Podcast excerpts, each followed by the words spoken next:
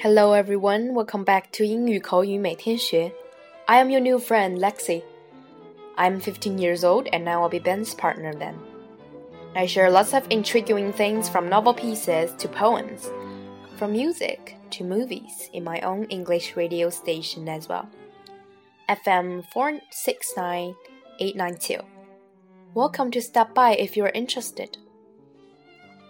大家好，我是 Lexie，今年十五岁。以后将担任 Ben 的电台搭档，与大家分享一些英语口语的小知识。我自己的英语电台叫做拉克西的英语加油站，我也会分享很多有趣的东西来帮助大家提高英语。从美文和诗歌的朗诵，到音乐和电影的介绍。如果大家有兴趣的话，可以搜索我的电台 FM 四六九八九二。今天我和大家将一起学习什么样的俚语呢？我们来看看吧。All right, let's get back to the point. Today we'll be learning a new slang, couch potato. Couch, C O U C H，沙发的意思。Potato, P O T A T O，也就是我们常吃的土豆。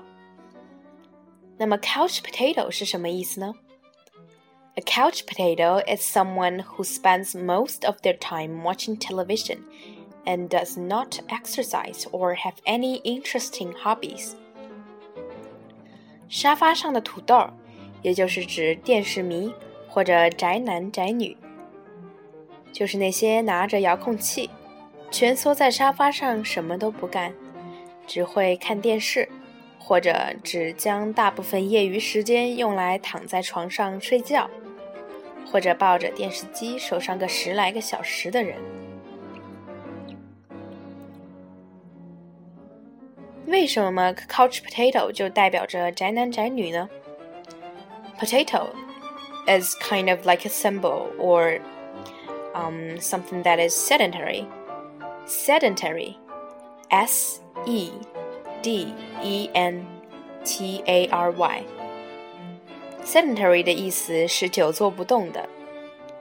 And if someone sits on the couch for a long period and do nothing but watching the television, he or she might become plump, just like the shape of potatoes. 土豆嘛，在美国人的眼中是久坐不动的标志。一个人长时间的坐在沙发上看电视，或者一边看电视一边吃零食。 或者天天在床上休息，就像土豆一样一动不动，时间长了人就会发胖，就不会很健康。人就像土豆一样，胖胖的、圆圆的。所以说，土豆这个比喻还是比较形象的。土豆呢，它又久坐不动，它就待在那儿，而且它的形状还是那种挺丰满、胖胖圆圆的那种。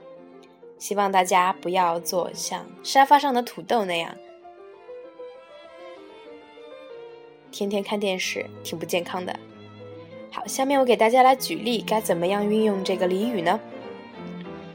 世界杯刚刚结束，如果我的爸爸是球迷的话，那么我就可以说：My father becomes a couch potato during the World Cup season this year。当我的朋友家装了有线电视，而他却沉迷电视而不悔悟的时候，我可以说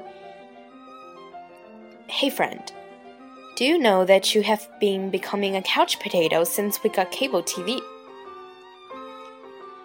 Couch potato 电视迷，也就是宅男宅女的意思。I hope every one of you could remember the meaning of couch potato and understand how to use it in a correct way.